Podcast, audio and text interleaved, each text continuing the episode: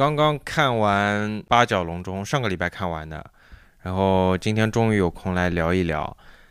呃，我先说一下结论啊，呃，结论是我还是我还是比较失望的。我就是整个两个钟头，除了最后的动作戏以外，还有前段前一段王宝强有一有一段动作戏，其他的我基本上都处于昏昏欲睡的状态。总体的评价，我觉得他想讲很多事情，但一件也没有讲清楚，一件也没有讲好。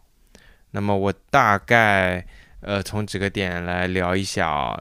呃，首先是留守儿童的问题，这个问题也是没有讲清楚，也没有讲好。就你看到的，就是王宝强碰到了，刚开始就是碰到堆石头嘛，车开到石头上，就是小小朋友堆的石头，然后出来了。呃，哎呀，上礼拜看的我已经忘记是七个还是八个小小孩子了，大概是八个啊。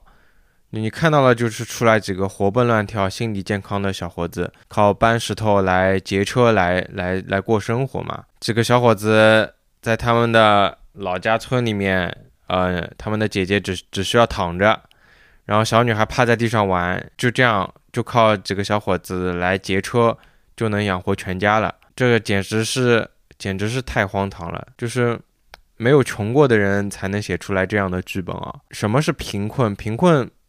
拍出来是给人一种窒息感的。这几个孩子，他们就感觉是，虽然他们爸妈不在了，但是他们爸妈给他们留了一百万，所以他们也没事做，就出来劫劫车。然后家里的女人就就在家里，呃，玩一玩，随便玩一玩。呃，他们的姐姐虽然残疾了，但是在家里面躺在家里面吃穿也不愁。呃，几个小伙子，呃，觉得一百万说多不多，说少不少，所以。出来稍微赚点万块就劫个车，就给人这种感觉。但其实他们没有一点收入来源都没有，他们这种贫困就让人无法相信，拍出来就没有这种说服力。就什么是贫困？贫困，贫困拍出来是给人一种窒息感的。就像前段时间《我爱你》这部电影，两个捡垃圾的老头老老太，然后还还生了大病。还有几个小孩讨债，他们就生活在垃圾堆里面，这种是给人家一一种贫困的感觉。虽然他们房子里面有很多有很多东西，但是但是他们负债累累，他们连活下去的希望都看不到，这是一种贫困。这几个小伙子，你能看到他们，你能说他们没有希望吗？我感觉他们活力太太有活力了，他们心理也健康，有有什么？有什么看不到未来的呢？我感觉他们很有未来啊！贫困不是没东西吃，然后他们看到呃王迅在这边吃吃饼干，然后他们很开很很很馋，然后看然后被王宝强带走以后，他们吃面吃的狼吞虎咽，这这不是贫困，就正常人你饿个两顿，肚子饿了，你看到你看到面吃看到馒头也是这样吃的，你再有钱再有钱的人。你饿了两顿，看到这些面啊，就看到这些馒头啊、饼干也是这样吃的。你真正的贫困，你不是拍他们没有东西吃，而是要拍他们再吃一点什么东西。他们，他们连什么样的东西都可以拿来吃。你要拍的是这种东西，它仅有的物质资源是什么？就就首先，首先我觉得是这一点，他就他就没有拍好，没有拍清楚。就这剧，我觉得问题应该出在剧本上面吧。所以他他如果想讲一讲这个大龙山，这个大龙山应该也是，应该也是编造出来的地方吧？就就应该是没有这个地方的。然后，但是他们又讲着地方方言，哎，就就很很离谱。然后，如果他想讲一讲留守儿童的问题，那么他也没讲清楚为什么这些留守儿童他们成为了留守儿童，为什么父母都不在了啊？那么多的孩子，他们都。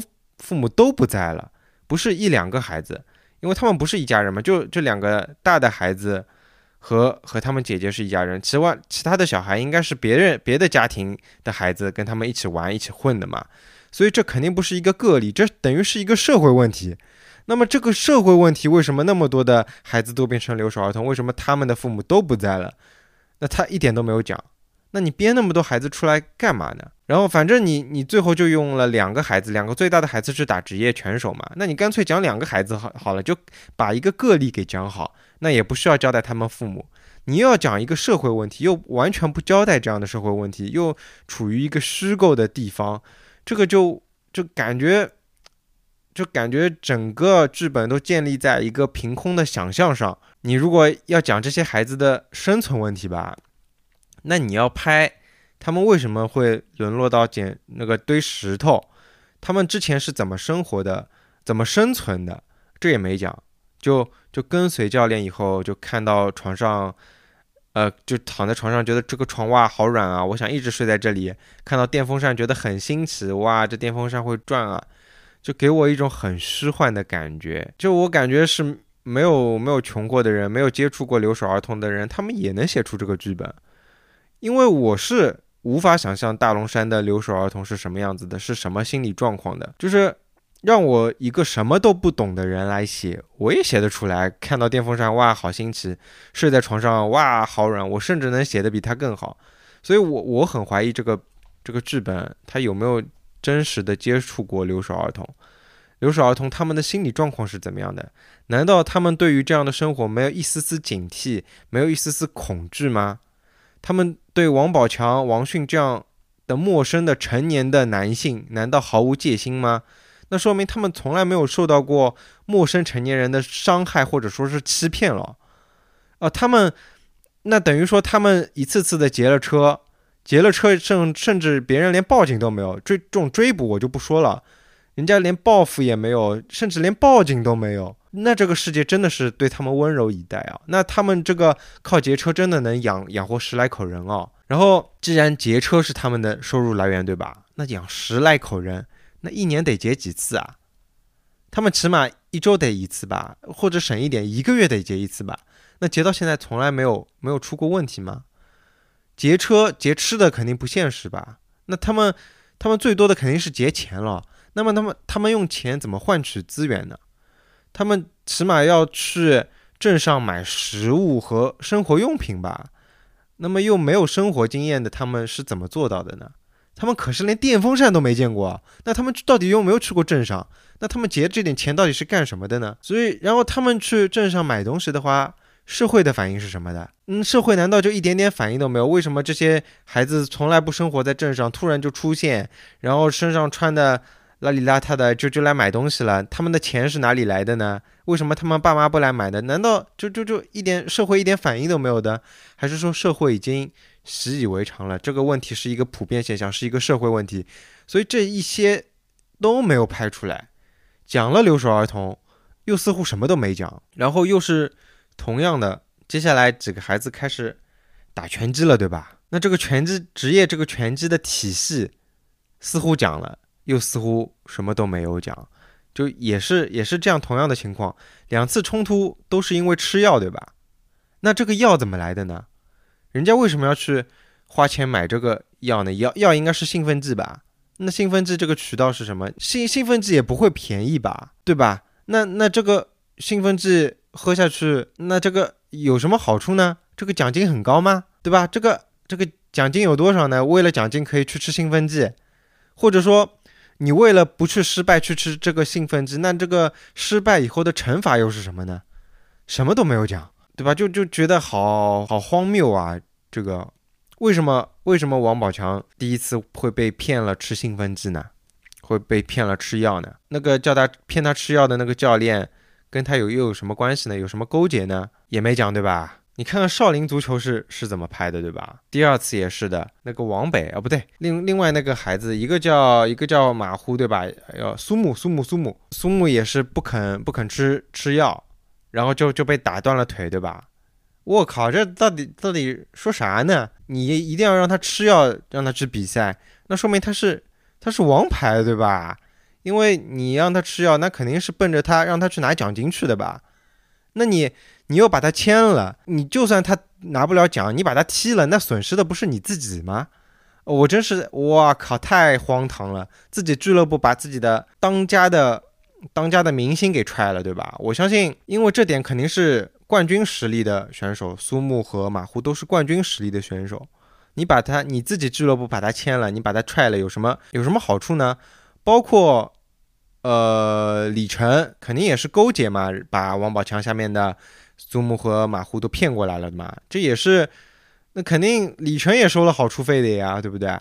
那那以他们做了这些，到最后难道就亏钱了？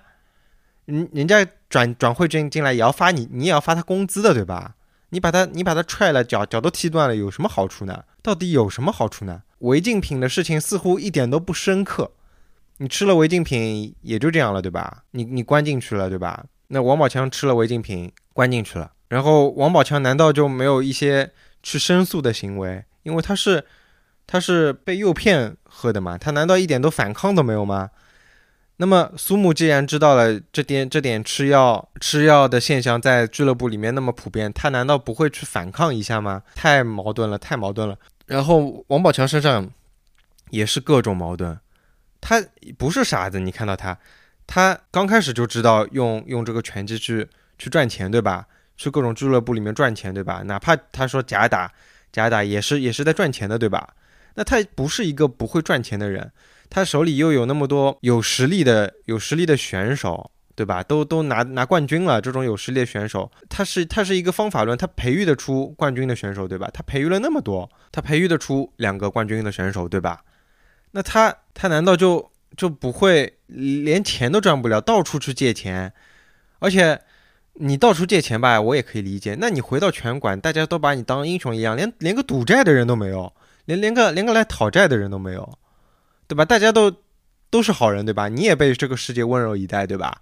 你借这边借个十万，那边借个二十万，大家都不急，对吧？然后你他也不是傻子，他可以赚赚这点钱，他早期可以赚这点钱，然后他明知道自己到处去借借借钱，他还要狂收人啊！只要只要是个人来学拳击，都来者不拒，对吧？嗯，那这不是前后矛盾吗？太矛盾了！他不是傻子，还有各种各种矛盾的点点，我是觉得太多了，就。就比如说前面就刀子杀人的眼神，就是在那个俱乐部里面，他说我永远忘不了马虎的眼神，那一刻他是真的动了杀心。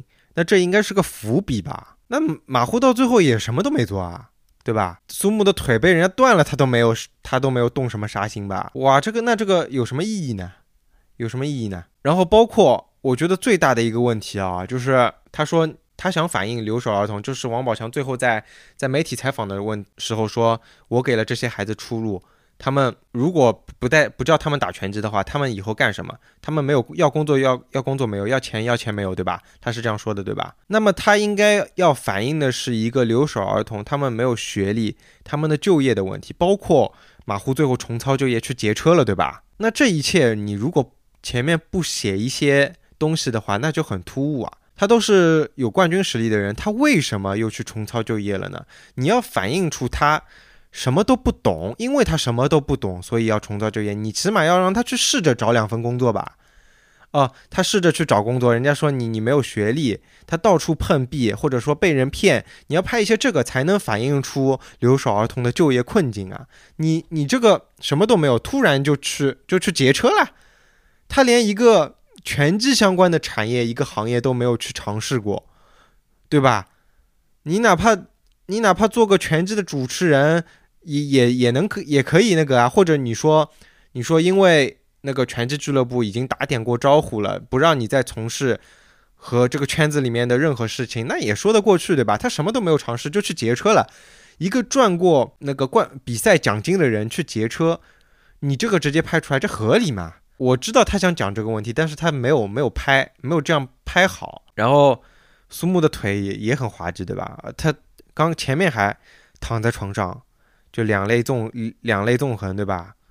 我已经是个废人了。过了一会儿腿就好了，去去打比赛去拿冠军了。还有他们两个人出了那么大的事情，其他六个孩子从小一起长大的，一起训练。等于是亲兄弟一样的存在，不闻不问啊，都看不到其他几个六个孩子的存在哦。就最后人家去拿冠军了，坐在观众席上面很感动，这合理吗？你这六个孩子去哪里了呢？对吧？还有明信片也非常荒谬。你姐姐不识字，那你写那么多字干什么呢？你给谁看呢？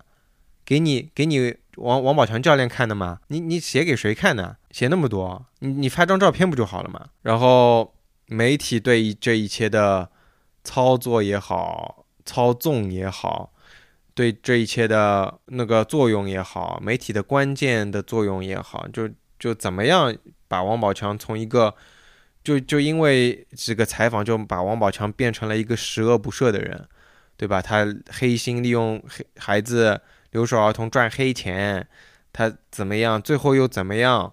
王宝强通过媒体来来找到，来找到这样一个出口。媒体的作用里面，媒体的细节也没有也没有很好的交代。媒体都是哦，大家看到这个怎么样，热搜了怎么样？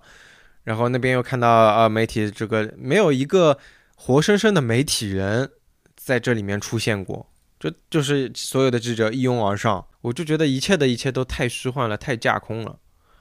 然后王宝强回回到自己家里面，他妈妈因为他的事情老年痴呆了，对吧？他的姐姐也要照顾妈妈，自己也不能跑开，也只能在家里面种田。那这个又想讲什么呢？就我看来，只只能凸显出他们的惨，但是一切也没有讲清楚。我我是觉得比较比较失望的，比较可惜吧，非常非常可惜。因为上个礼拜看的，我我很多记忆也不是很深刻了，大概讲一讲。